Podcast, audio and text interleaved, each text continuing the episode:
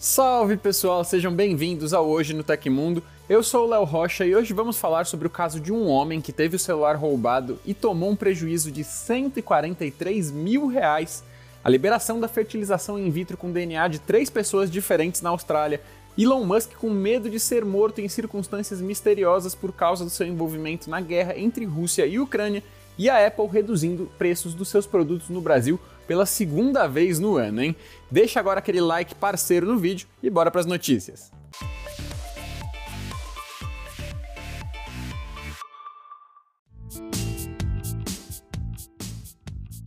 O WhatsApp recebeu uma grande atualização recentemente trazendo uma novidade aguardada: as reações de mensagens. Presentes em outros aplicativos de mensagens, como o Slack, a novidade já está disponível nas versões mais recentes do aplicativo mensageiro da Meta. Atualmente, as reações de mensagens contam com seis emojis que podem ser utilizados nas respostas, incluindo um joinha, coração, chorando de rir, cara de surpresa, cara triste com lágrima e mãos de oração. Segundo os responsáveis pelo app, mais opções devem ser adotadas futuramente. As figurinhas aparecem logo abaixo das mensagens, desde que os aplicativos estejam atualizados nos aparelhos que receberam e enviaram o chat. Ou seja, para começar a utilizar a novidade, é crucial verificar se o seu WhatsApp está na última versão para Android ou iOS. Feito isso, é só selecionar uma mensagem recebida em alguma conversa, tocar no balão de texto e escolher uma das opções para reagir.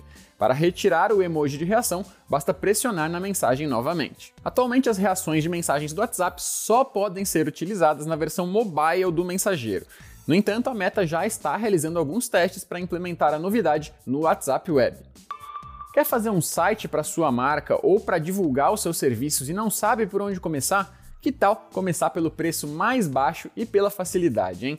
A gente sabe que criar um site do zero pode parecer complicado para quem não tem muita afinidade com design ou programação, mas serviços como o do Zairo vêm para mudar isso, já que ele é um criador de sites que permite que qualquer pessoa construa sites incríveis e lojas virtuais profissionais. No Zairo você tem preço baixo, uso facilitado, carregamento rápido, suporte 24 horas por dia em um chat ao vivo e 30 dias de garantia de reembolso se você não gostar. E tudo isso com desconto especial de até 71% e 3 meses grátis em qualquer plano anual para os fãs do Tecmundo. Ficou interessado? Clica no link na descrição e saiba mais.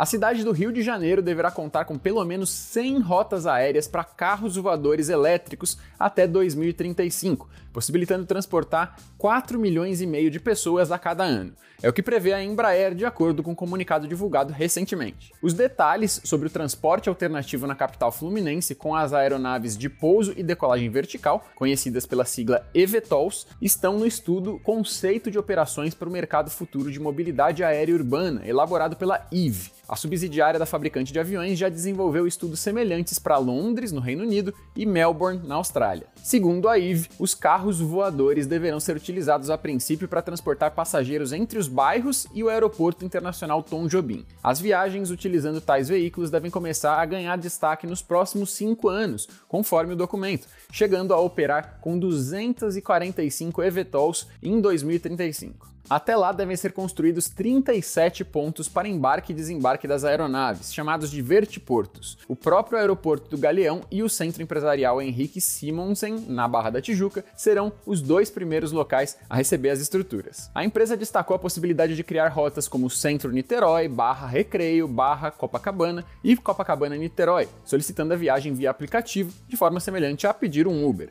mas ainda há alguns desafios a serem superados, como o transporte de bagagens grandes e de pets. Em geral, é difícil compreender a dimensão real de números muito grandes. Isso fica evidente principalmente quando nós falamos de astronomia. Você, por exemplo, tem alguma ideia do tamanho do sistema solar? Você pode achar que tem, mas se liga só nisso então. James O'Donoghue, astrônomo e divulgador científico, criou uma animação com todos os planetas do sistema solar e o Sol em escala de tamanho e de velocidade de rotação. O resultado é impressionante mesmo para aqueles que estão acostumados com os tamanhos relativos entre os planetas. No final do vídeo nós ainda somos presenteados com o Sol. A nossa estrela tem 1,39 milhão de quilômetros de diâmetro. Esse valor é cerca de 10 vezes o de Júpiter e uma centena de vezes o da Terra. Segundo o astrônomo no seu Twitter, o vídeo vídeo já bateu os 12 milhões de visualizações. O nome de Júpiter chegou a entrar nos trending topics da rede social. No final de abril, o agente de talentos Bruno de Paula teve o seu celular furtado enquanto estava parado em um semáforo na zona norte de São Paulo. Como o celular estava desbloqueado na hora do furto, com acesso livre aos aplicativos, o grupo de criminosos conseguiu realizar diversas operações bancárias no nome de Bruno, resultando em um prejuízo de 143 mil reais. Quando cheguei em casa, peguei o celular antigo e comecei a checar as contas e vi que já tinham me roubado 27 mil reais de uma delas. Fiquei desesperado e, junto com a minha namorada, começamos a ligar para Claro, Nubank e o Banco do Brasil. Depois de 11 horas de voo e jet lag, fui dormir chateado com a perda do dinheiro, mas crendo que o problema pararia por aí. Mas no sábado de manhã, comecei a perceber notificações de outras operações sendo feitas, contou a vítima do golpe. Os criminosos também mudaram as senhas de Bruno em todas as contas, incluindo bancos, Gmail e iCloud. Ele questionou o descaso das instituições financeiras. Os criminosos pagaram boletos nos bancos de 9 mil reais que só seriam descontados na segunda-feira. Se eu já tinha reportado a fraude para os bancos, por que essas operações não foram bloqueadas já na sexta-feira? O problema só foi resolvido quando a publicação de Bruno viralizou nas redes sociais. Em nota, o Nubank afirmou que lamenta o ocorrido e que o caso já foi resolvido com o cliente o Banco do Brasil disse que acionou todos os procedimentos de segurança assim que soube do ocorrido. Já a operadora Claro afirmou que o bloqueio da linha telefônica foi executado assim que o cliente entrou em contato. A informação, no entanto, diverge do relato de Bruno, que garante que o dispositivo ficou ativo mesmo após comunicar o roubo. Os fãs do Tecmundo podem ter acesso a um canal exclusivo no Telegram para tirar dúvidas em vídeo direto comigo e outros editores do canal e do site do Tecmundo. Essa é só mais uma das várias vantagens para quem é membro do TecMe, o nosso clube de benefícios. Tem muito conteúdo e até cursos para quem quer entrar na área de tecnologia para trabalhar. Tudo isso só por 99 centavos nos primeiros 7 dias e depois por R$ 5,90 por mês. O link para conferir o TecMe tá aí na descrição do episódio, não vai perder.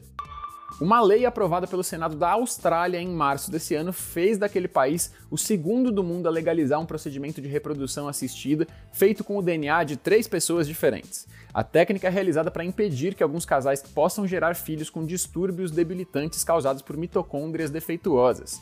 Até então, o método só era permitido no Reino Unido. Conhecida como Lei de Maeve, a lei que reformou a legislação existente sobre a doação mitocondrial recebeu esse nome em homenagem a uma garota australiana de 6 anos que sofre de um distúrbio mitocondrial severo chamado de Síndrome de Lee. A doença resulta em perda de habilidades mentais e motoras ao longo da vida, que é normalmente muito curta, não ultrapassando a infância. A recém-aprovada lei permitirá que o material genético de uma terceira pessoa possa ser usado para substituir as mitocôndrias, para evitar que um bebê herde doenças genéticas mitocondriais dos pais. Para quem não sabe, o DNA mitocondrial fica separado do DNA em dupla hélice, que forma aqueles 23 pares de cromossomos presentes no núcleo de cada uma das nossas células. O DNA das mitocôndrias é herdado apenas da mãe, mas também pode apresentar mutações que podem causar doenças graves e degenerativas, além de poder tornar infértil a mulher portadora da mitocôndria defeituosa. É aí que entra em cena a substituição mitocondrial. A técnica consiste em uma fertilização in vitro, na qual o médico cria um embrião que combina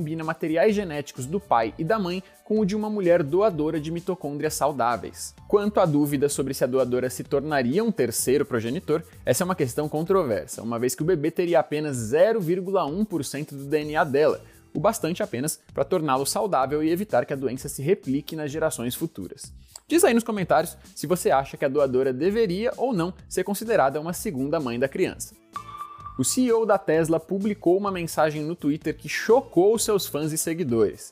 Na publicação, Elon Musk disse: Se eu morrer em circunstâncias misteriosas, foi bom conhecer vocês.